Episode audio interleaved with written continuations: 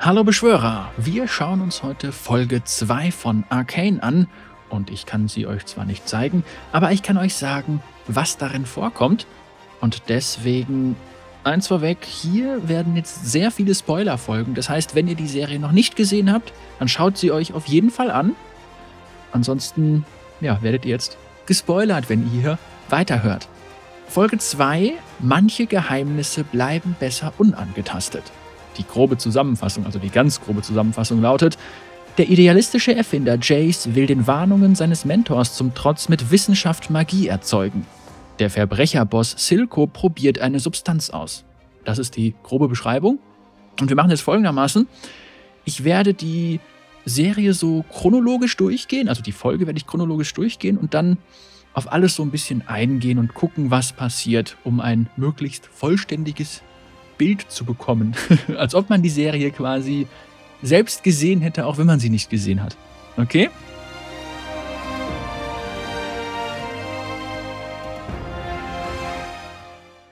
Die Folge startet bei der Explosion, die wir aus Folge 1 kennen, allerdings aus einem anderen Blickwinkel. Wir kennen die Explosion, das ist die Explosion, die quasi der Grundstein für alle weiteren Handlungen mehr oder weniger ist, da sie eben bis ganz nach oben auf die politische Ebene gezogen wird. Und zwar ist der Blickwinkel folgender. Caitlin und Jace, wir sehen dort Jace auf jeden Fall zum ersten Mal, meine ich, wollen das Zimmer betreten, was in diesem Moment von Vi und ihrer Bande ausgeraubt wird, beziehungsweise wurde. Und man hört auch noch, noch Vi und die anderen im Hintergrund so ein bisschen reden. Und hier ist ein sehr schönes kleines Detail. Jace sagt zu Caitlin, die auf ihrem Arm einen Karton mit verschiedenen Apparaturen, Dingen und so weiter trägt, pass auf die Sachen auf, da das alles deine Eltern gezahlt haben. Das heißt, hier haben wir so einen ersten Hinweis darauf, dass Jace von den Kiramans gefördert wird. Jace ist ja ein junger Forscher, der, ja, zu großem berufen ist, wenn man das so sagen kann. Was eventuell noch wichtig werden könnte, Jace stößt die Tür auf, dann explodiert alles und während Jace dann so an die Wand geschleudert wird, sieht er Vi, bevor er ohnmächtig wird, wie sie dann noch so wegläuft also er hat sie auf jeden Fall gesehen, ob bewusst oder unterbewusst. Ich könnte mir vorstellen, dass das eventuell noch relevant werden könnte. Auf jeden Fall wird er dann ohnmächtig und verfällt in einen Traum. Und dieser Traum ist ganz interessant, weil er wird als Kind mit seiner Mutter gezeigt und die beiden stecken in einem Schneesturm fest. Seine Mutter fällt auf den Boden und droht anscheinend zu sterben. Und plötzlich kommt ein Mann aus dem Schneesturm hervorgetreten. Er hat einen großen Stab in der Hand und man denkt jetzt, er hilft den Leuten, aber dann dreht er sich einfach um und geht und Jace ruft ihm noch hinterher, irgendwie hilf uns. Und plötzlich bleibt dieser Mann stehen und er ist anscheinend ein Magier. Und das ist ganz interessant. Er zaubert dann irgendwie was ziemlich Cooles und bringt dann alle drei an einen anderen und vor allem wärmeren Ort. Und hier ein wichtiges Detail. Er zaubert, also dieser Magier zaubert mit Hilfe eines Steins. Ja, am Anfang dachte ich so, ja, das könnte eventuell sogar Rice sein, hat irgendwie so gepasst mit den Runen, die so, die so in der, in der Luft erscheinen. Aber es kann eigentlich nicht Rice sein. Also irgendwie mh, hm, passt das nicht. Wer dieser Magier schlussendlich eben ist, wird an dieser Stelle nicht näher erläutert oder aufgeklärt. Vielleicht wird das auch nochmal relevant. Kann ich noch nicht sagen. Was allerdings sehr wichtig ist, Jace bekommt von diesem Magier einen der Zaubersteine und ich würde behaupten, dass das grundsätzlich so diese, die, den Grundstein von Jaces, ich nenne es mal Hextech-Vernarrtheit setzt. Er möchte ja mit Hextech ganz viel erreichen. Auf jeden Fall kommt danach das bekannte Intro. Wir kennen das mit dem Song von Imagine Dragons. Und dann geht es auch schon weiter. In der nächsten Szene wird Jace in seinem Labor, das eben explodiert ist, von Grace, das ist eine der Vollstreckerinnen, beziehungsweise anscheinend die Anführerin der Vollstrecker, und von Victor, dem Assistenten von Heimerdinger, befragt, beziehungsweise so leicht verhört. Und hier kommen auch unter anderem die verbotenen Geräte, die Jace für seine Forschung einsetzt, zur Sprache. Und das, das zeigt schon, dass Jace, ja, er will auf jeden Fall seine Forschung zu irgendeinem Ergebnis bringen und setzt dafür halt auch vielleicht nicht immer auf legale Dinge. Auf jeden Fall werden dann die ganzen Gerätschaften und so weiter eingezogen und der Rat soll in einem nächsten Schritt über Jace weitere Forschungen entscheiden, woraufhin Jace erst einmal eingesperrt wird. Und hier wird es auch ganz interessant, denn er sitzt so in seiner Zelle und plötzlich, richtig schön gemacht, geht die Tür auf und man hört so ganz schwere Schritte und du denkst dir jetzt, oh, wer, wer kommt da jetzt wohl rein? Wer kommt da jetzt wohl rein? Und wer ist es am Ende? Zack, ein kleiner Kopf guckt um die Ecke und es ist der kleine Jordel Heimerdinger. Ja, er kommt so um die Ecke, er kommt zum Vorschein und er startet dann eine Konversation mit Jace. Und hier wird es ganz interessant, weil Heimerdinger fragt Jace, ja, was war denn überhaupt der Grund deiner Forschung oder das Ziel, der Zweck? Und Jace sagt dann, dass er glaubt, dass er Magie durch Wissenschaft nutzbar machen kann. Und das ist ganz interessant, weil wir erinnern uns ja auch an Riot X Arcane, dieses, wie, wie soll man es nennen, dieses Click-Adventure, wo man sich so durchklicken kann, wo man halt mit, mit Heimerdinge auch sprechen kann. Und dort referenziert er ja schon auf irgendwie darauf, dass Magie irgendwie ganz böse ist und dass Magie sehr instabil ist. Und das kommt da auch wieder zur Sprache. Ja? Heimerdinger ist grundsätzlich erst einmal nicht davon begeistert, dass Jace allein schon das Wort Magie benutzt. und er sagt auch, das Arcane ist gefährlich und er referenziert auch auf die Runenkriege, wo eben durch Magie sehr viele Leben genommen und auch vieles zerstört wurde. Außerdem sagt er dann am Ende, beziehungsweise gibt Jace den Tipp, dass er vor dem Rat in keinem Fall die Magie erwähnen soll, damit er, ich zitiere mal sinngemäß, mit einer Verwarnung davonkommt. Ja, sehr interessant. Anscheinend ist es so, dass die Magie in Piltover hm, nicht so gerne gesehen ist. Außerdem, was auch noch nettes Detail ist, man bekommt das Lebensalter der beiden genannt. Und zwar ist Jace in dieser Serie, in dieser Szene 24 und Heimerdinger ist bereits 307 Jahre alt. In der nächsten Szene geht es dann in einer Spielhalle in Zorn weiter, in der sich Vi, Jinx bzw. Powder, Milo und Clegger vor den Vollstreckern verstecken, bzw. wo sie dann untergetaucht sind. Und hier ist es so, dass Vi an einem Boxautomaten trainiert, den wir auch schon aus dem Trailer kennen. Und Jinx bzw. Powder, wie sie ja auch genannt wird, zeigt ihr Können am Schießstand. Und dieser Schießstand ist ganz cool. Das ist das Minispiel, welches man auch eben in der Welt von Riot X Arcane spielen kann. Und was auch hier ganz schön ist, an dem Schießstand wird Milo komplett von ihr vorgeführt, der halt überhaupt nichts trifft und Jinx rasiert halt komplett mit diesen zugegeben modifizierten Waffen komplett durch den Schießstand durch. Sie hat halt, man, man erkennt halt, yo, die kann auf jeden Fall mit Waffen umgehen. Also mit Schießwaffen.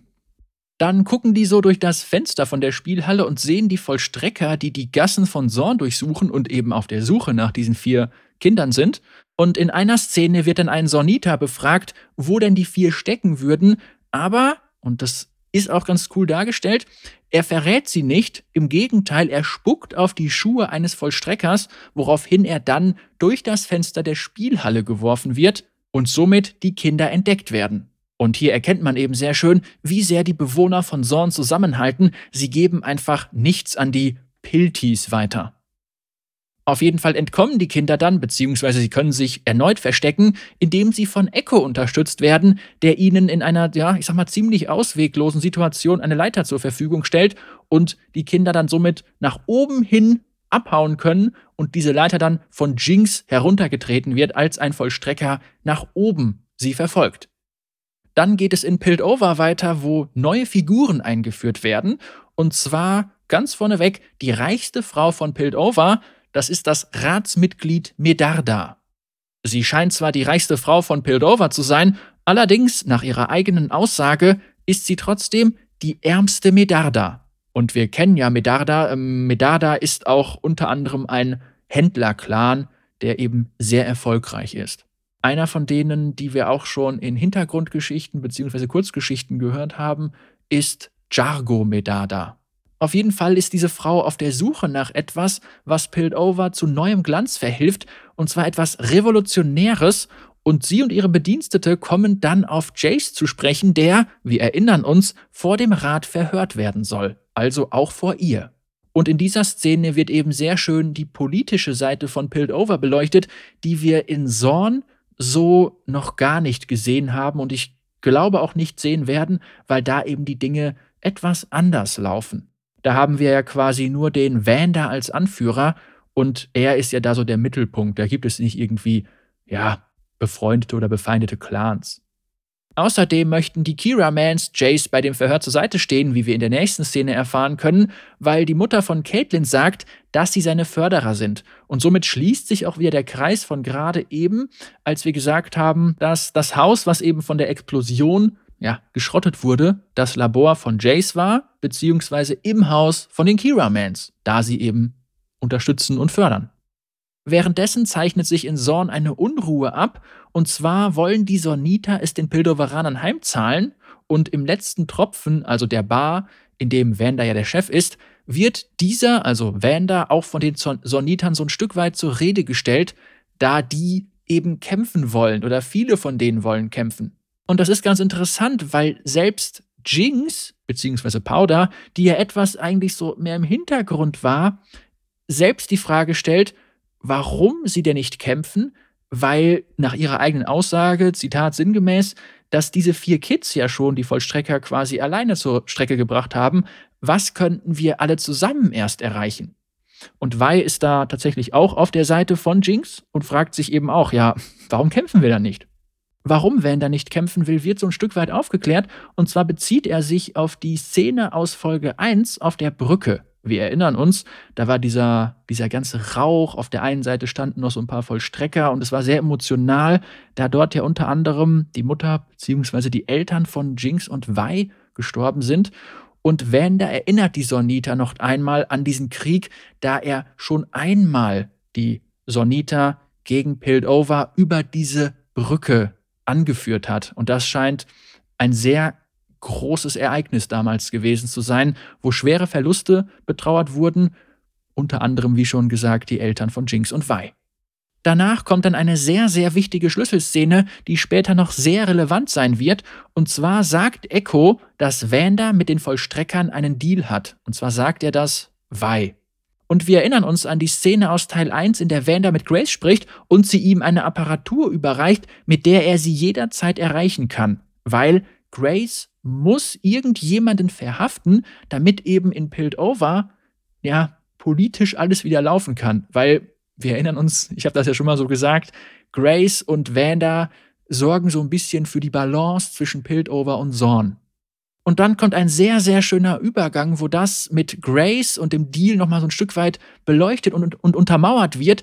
Denn wir haben Grace in der nächsten Szene dann in einer Großaufnahme. Es ist also ganz nah an sie rangezoomt. Der Zoom kommt ein Stück raus und dann steht sie dort mit Jace in einem Aufzug, der die beiden dann direkt zum Rat bringt, wo Jace ja bekanntermaßen verhört werden soll.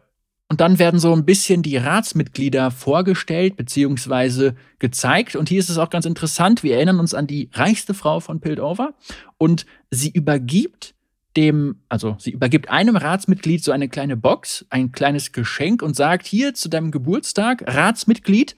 Also es wird auch nicht aufgelöst, wer dieses Ratsmitglied letztendlich ist.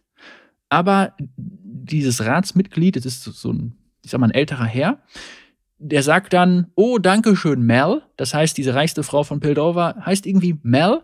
Und jetzt ist es ganz interessant, weil so ein anderer Charakter ist auch noch mit dabei. Der hört das dann und denkt so, oh, oh, ich habe irgendwas verkackt, ne? Ich habe den Geburtstag vergessen. Und dann ja, überreicht er diesem Ratsmitglied, was anscheinend Geburtstag hat oder hatte, überreicht ihm seinen, seinen, seinen Nussbeutel. Und daraufhin wieder eine schöne, schöne, humorvolle Szene, so ein Stückchen ähm, dieses Ratsmitglied ist allergisch gegen Nüsse und sagt dann, willst du mich vergiften? Und schiebt eben diese Nüsse zur Seite. Dann folgt als nächstes der Verhör von Jace und der ist auch sehr schön in Szene gesetzt. Und zwar müsst ihr euch vorstellen, da ist so ein, so ein, so ein großer Raum, der schön beleuchtet ist. Von oben kommt, kommt die Sonne durch die Fenster. Und bei dem Verhör wird, werden diese Fenster komplett geschlossen. Es wird komplett dunkel gemacht und auf Jace ist ein Spot gerichtet damit man ihn auch schön erkennen kann und alles andere ist quasi dunkel. Jace bittet dann im ersten Schritt um Entschuldigung und es sieht auch eigentlich relativ gut aus, dass er mit einer Verwarnung davonkommt. Allerdings sind nicht alle Ratsmitglieder auf seiner Seite und dann wird zum Beispiel gesagt, ja, aber auf so eine Tat steht eigentlich die Verbannung aus Piltover aus. Und dann geht es ein bisschen hin und her und irgendwann nennt Jace dann auch das Wort Magie und dann eskaliert alles ein Stückchen. Dann schreitet aber Jaces Mutter ein und sagt, hier, der Junge hat ein gutes Herz, der hat das gar nicht so gemeint. Und Heimerdinger bietet dann an, ihn in Anführungsstrichen nur von der Uni zu verweisen, dass er eben das Unigelände nie wieder betreten darf und in die Obhut seiner Mutter gegeben wird. Und da stimmen dann auch die meisten Ratsmitglieder zu und somit ist Jace an dieser Stelle von der Uni verwiesen. Weiter geht es dann mit einer sehr, sehr wichtigen Szene für Folge 3 auf jeden Fall schon. Und zwar, wir kennen noch Marcus. Marcus von den Vollstreckern, der ja damals, als Grace mit Vander gesprochen hat, rausgeschickt wurde. Und zwar betritt Marcus irgendein Gebäude, an dem so ganz viele lilane, ja, wie soll man das sagen, Ranken rausragen und Silko tritt ins Bild. Und hier scheint irgendeine Absprache gesprochen, getroffen zu werden zwischen den beiden, was dann in Folge 3 auf jeden Fall aufgeklärt wird. Sehr, sehr wichtige Szene, aber auch sehr unscheinbar. Und das sind eben die Szenen, die, die im Nachhinein einfach so toll sind. So wie die Echo-Szene von gerade.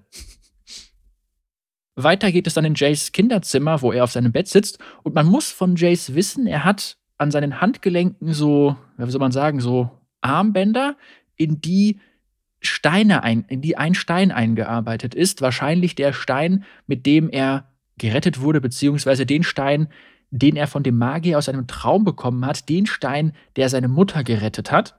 Und seine Mutter kommt dann auch ins Zimmer und geht dann auch so ein bisschen auf diese ganzen Steine ein. Und dann, dann heißt es auch so, ja, Hextag, ganz, ganz wichtig und so, und ich will das unbedingt machen. Mm, allerdings geht er dann genervt und enttäuscht aus dem Zimmer, weil er eben nicht von seiner Mutter oder er glaubt, dass er nicht von seiner Mutter unterstützt wird. Also sie zoffen, also sie zoffen sich nicht, aber es ist schon so, es ist ein kleiner Streit auf jeden Fall. Als nächstes sieht man dann Heimerdinger und seinen Assistenten Victor, die sich die Geräte und Aufzeichnungen so ein bisschen von Jace angucken. Und Heimerdinger sagt dann: Jo, alles klar, morgen werden dann die ganzen Utensilien von Jace vernichtet. Und Victor ist da so ein bisschen anderer Meinung, sagt allerdings nichts, sondern nimmt nur das Tagebuch beziehungsweise das, ja, das Forschungsbuch von Jace in die Hand und blättert da ganz interessiert drin herum. Heimerdinger verlässt dann den Raum, indem er sagt, nein, nein, nein, Magie, ah, ganz schlimm. Wir erinnern uns noch an die letzte Szene aus Folge 1, in der Silko einer Ratte dieses, dieses violette Sekret gibt, diesen violetten Trank gibt. Und man könnte ja jetzt meinen, die Ratte, ja, vielleicht wird die zu Twitch hinterher. Wäre auf jeden Fall cool, könnte passieren, weiß man noch nicht. Oder weiß man einfach, weiß man einfach nicht, was da noch passiert. Auf jeden Fall hat er ja gesagt, yo, ähm, es hat sich gerade ein ich sag mal, ein freiwilliger Proband gemeldet. Und hier in Folge 2 wird dann auch dieser in Anführungsstrichen freiwillige Proband gezeigt. Und zwar ist es dieser Junge, der Jinx, Vi und ja, ihre, ihre Truppe da angegriffen hat, nachdem sie in Piltover das Labor von Jace ausgeraubt haben. Das ist dieser blonde Junge, der so ein bisschen an Ezreal erinnert. Und der wird dann quasi zum, zum freiwilligen Probanden, weil er sich eben schlecht angestellt hat. Und er bekommt dann das violette Getränk und schluckt es herunter und man sieht dann, wie er quasi zu einem Monster wird. Und Silko steht dann daneben und es ist ganz interessant, weil anscheinend hat Silko keine Angst vor diesem Monster, das dann da entsteht, weil er es höchstwahrscheinlich irgendwie kontrollieren kann. Und danach wird dann so ein bisschen der Fokus nochmal auf Jace gesetzt. Und in der nächsten Szene ist es so, dass Jace am Anwesen von den Kira-Mans steht und mit Caitlin spricht. Und zwar die, also Caitlin sitzt auf der anderen Seite vom Zaun und Jace steht halt so am Gitter und es regnet. Also es ist sehr, es ist schon ein bisschen dramatisch und auch traurig. Und Caitlin sagt dann so, sie steht da mit, mit ihrem, sie, sie, sie, äh, sie sitzt da mit ihrem Regenschirm und sagt dann so, mein Vater sagt, dass du ein Sonderling bist, du hast dir nichts mehr verloren. Irgendwann tritt dann auch ihre Mutter noch aus der Tür heraus und sagt, komm Caitlin, jetzt komm wieder rein. Und für Jace ist hier einfach, ist jetzt hier einfach Ende. Wir wollen mit dem Jungen nichts mehr zu tun haben. Er hat einfach durch diese Explosion, für die er ja gar nichts kann, ziemlich verkackt. Aber er kann ja schon ein bisschen was dafür, weil er ja auf illegale Forschung setzt. Was man aber auch verstehen kann, weil Heimerdinger immer wieder sagt, yo, wenn man eben was verändern will, dann muss man eben auch mal Grenzen überschreiten. Aber anscheinend war dies ein bisschen zu viel des Guten. Also wird er quasi auch von den Kira-Mans verstoßen. Aber bei Caitlin steht er trotzdem noch in einem guten Licht, weil Caitlin mag ihn und Caitlin möchte sich anscheinend auch weiterhin mit ihm treffen dürfen. Weiter geht's dann wieder in Zorn und zwar im letzten Tropfen, also im Last Drop, da wo der Vander der Chef von dieser Bar ist. Und zwar steht Marcus, der von den Vollstreckern, der mit Silko so ein bisschen gemeinsame Sache zu machen scheint, steht an seiner Bar, steht an seinem Tresen und redet ein bisschen mit ihm und nimmt ihm dann die Pfeife aus dem Mund und packt, ihn in, packt diese in das Getränk. Und ja, es ist so ein bisschen, hm, bisschen, er ärgert ihn so ein bisschen, während die Vollstrecker die Kinder im letzten Tropfen suchen und sie gehen dann in die, ja, ich sag mal, in die Gemächer, in die, in die, in, ja, es sind keine Gemächer, es, ist, es sind die Kammern vom letzten Tropfen, aber auch hier schaffen sie es zu entkommen, beziehungsweise sich, beziehungsweise sich zu verstecken. Und es ist ganz interessant, weil Vanda hat unter seinem Tresen eine Art Panikknopf, wie man die auch aus anderen Filmen, irgendwie aus Banken oder sowas kennt, und dann sofort irgendwie ein Superheld angerufen wird und dann kommt der und er drückt dann da drauf und es ist ziemlich cool, weil wir kennen ja diesen, diesen Affen, der diese Becken zusammenschlägt. Der fällt so einen Schacht runter und schlägt dann quasi Alarm und die Kinder unten wissen, oh, hier geht's gleich zur Sache. Tut es dann auch. Die, die Vollstrecker kommen rein, gucken, gucken sich um.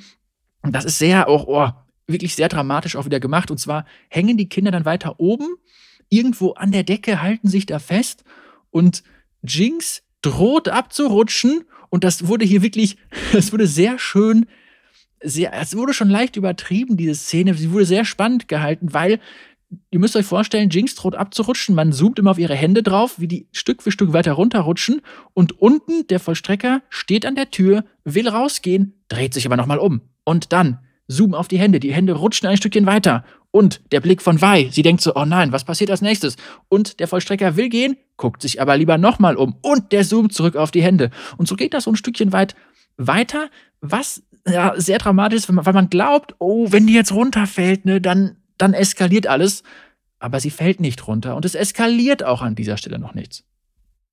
Außerdem wird hier nochmal die Kamera so eingestellt, dass man diese Metallfäuste von Vander sieht und wir erinnern uns wieder an die erste Folge, die erste Szene auf der Brücke, wo er diese Fäuste eben anhat und er sagt dann auch irgendwie, Gusseisen zieht Blut quasi an und er ist halt irgendwo ein krasser Kämpfer und wir erinnern uns auch, er ist ja auch der Mentor von Wei, laut ihrer Hintergrundgeschichte, der sie so ein bisschen, ja, bisschen unimpulsiver und bedachter und bewusster gemacht hat. Wei ist dann sehr aufgebracht nach der Aktion von den Vollstreckern und Vander nimmt sie dann, packt sie auf die Brücke und dann spricht er mit ihr. Und hier sind dann auch an der Brücke so, so Lichter und so Trauerkerzen aufgebaut. Und es ist eine sehr traurige Szene, aber auch eine sehr wichtige Szene, weil wir wieder mehr über die Charaktere erfahren und die Charaktere bekommen dadurch auch ziemlich viel Tiefe verliehen. Also man redet eben wieder über diese Ereignisse, die damals stattgefunden haben.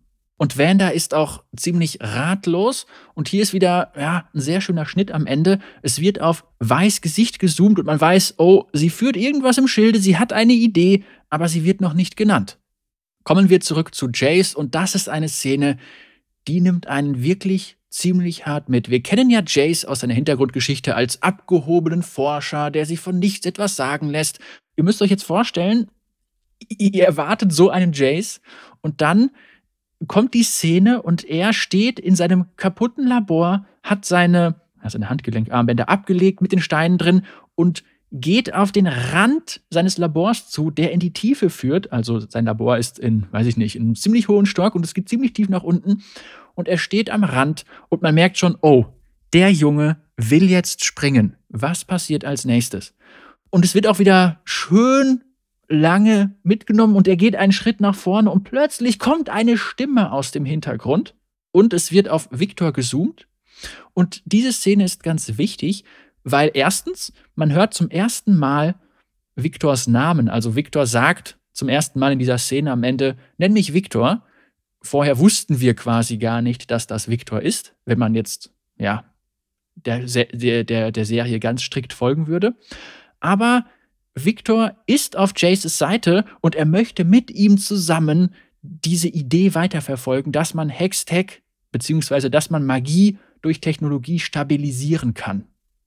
Und Victor gibt auch ein paar Einblicke in seinen Charakter, und zwar, dass er einfach nur, ja, der Junge aus Sorn ist, der irgendwie nie wirklich ernst genommen wurde, aber der sich eben durch harte Arbeit nach oben gearbeitet hat, der aber auch nicht wirklich Lust hat, sein Leben lang so im Schatten von Heimatdinger zu stehen. Ja? Er ist ja Heimerdingers Assistent, aber er möchte auch irgendwie doch eher da rauskommen. Danach geht es weiter mit Jinx und Vi bzw. Powder und das ist eine, ja, im Nachgang sehr traurige Szene, weil Vi übergibt Powder ein Kuscheltier, das wir auch aus Folge 1 schon mal gesehen haben. Und es ist eine Art Verabschiedung, auch wenn man es zu diesem Zeitpunkt noch nicht wirklich weiß. Und Vi spricht Powder bzw. Jinx auch nochmal gut zu. Sie sagt so etwas wie, was dich von anderen unterscheidet, macht dich stark, ja, lass dich nicht unterkriegen. Und dann schaltet die Szene um und wir befinden uns wieder in Piltover und zwar in den Gemächern oder im Hauptquartier von den Vollstreckern oder in einem Quartier von den, von, von den Vollstreckern. Auf jeden Fall ist Grace und Marcus im Gespräch und Grace ist stinksauer, weil Marcus eben im letzten Tropfen aufgetaucht ist und mit Wender gesprochen hat, was wir gerade hatten. Und das war anscheinend nicht mit Grace abgesprochen. Und hier sehen wir schon, wir haben einen ambitionierten Marcus, der irgendwie ja etwas erreichen will, der seine eigenen Ideen und Pläne hat. Und er hintergeht so ein bisschen die Grace, die ja auch eine Rolle spielt, eine wichtige Rolle spielt, die ja so ein bisschen das Gleichgewicht mit dem Vander zwischen Piltover und Zorn hält.